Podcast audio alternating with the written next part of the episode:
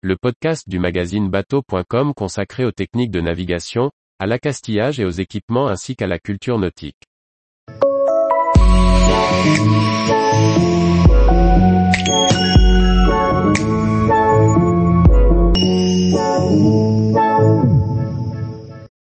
Adopter les bonnes pratiques pour naviguer plus propre, en mer comme à l'escale.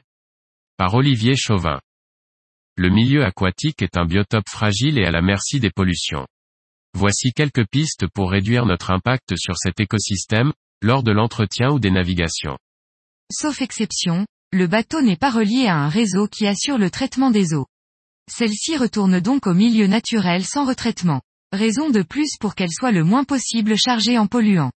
De même, les déchets deviennent vite un souci en navigation. Le mieux reste d'en embarquer le moins possible. Tout commence lors de l'entretien du bateau. De plus en plus d'aires de carénage sont aménagées pour récupérer les eaux souillées qui sont chargées des composés toxiques intégrés aux peintures anti-fouling. On fera en sorte de les privilégier. De la même manière, on préférera toujours un nettoyage mécanique aux moyens chimiques. Le nettoyeur haute pression se passe très bien de produits de nettoyage et les eaux de ruissellement, si elles contiennent des saletés ne sont pas saturées de détergent. Pour débarrasser les bordées des traces de calcaire, on préférera un polissage à un déjaunissant acide, qui en plus ronge le gel côte. Le lavage de pont se fera aussi sans savon et de préférence à la lance haute pression, ou à défaut, au balai brosse. Pour éviter toute pollution aux hydrocarbures, surveillez vos fonds de cale et surtout la gâte sous le moteur. Elle est conçue pour récupérer et concentrer les fluides qui pourraient s'écouler de la mécanique. Il suffit de peu, un goutte à goutte sur une pompe de refroidissement pour qu'elle se remplisse et pousse vers la cale d'éventuelles traces d'huile qui risqueraient d'être reprises par la pompe de cale. Si la mécanique du bateau est d'une étanchéité douteuse, le mieux en attendant d'y pallier sera de surveiller et de pomper cette gâte régulièrement à l'aide d'un aspirateur bidon que l'on videra dans un bac adapté comme on en trouve sur les zones techniques de la plupart des ports. On utilisera autant que faire se peut les sanitaires du port dont les effluents sont retraités, plutôt que ceux du bord.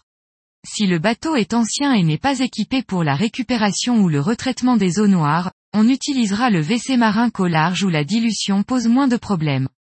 Sur un bateau de petite taille où il serait difficile d'implanter une cuve, les WC chimiques ou des toilettes sèches sont une solution viable. Pour la toilette ou la vaisselle, on choisira bien sûr des produits les plus neutres et les plus biodégradables possibles et on les emploiera avec plus de parcimonie encore qu'à l'habitude. En effet, les tensioactifs des détergents et autres savons causent l'une des pollutions les plus insidieuses. Difficile de stocker et trier les déchets à bord, le mieux est d'en embarquer le moins possible. Lors de l'avitaillement, déballez tout ce qui peut l'être et profitez des installations du port de départ pour vous débarrasser des emballages. Préférez bien sûr des contenants recyclables, réutilisables ou mieux encore des produits frais qui n'en nécessitent pas.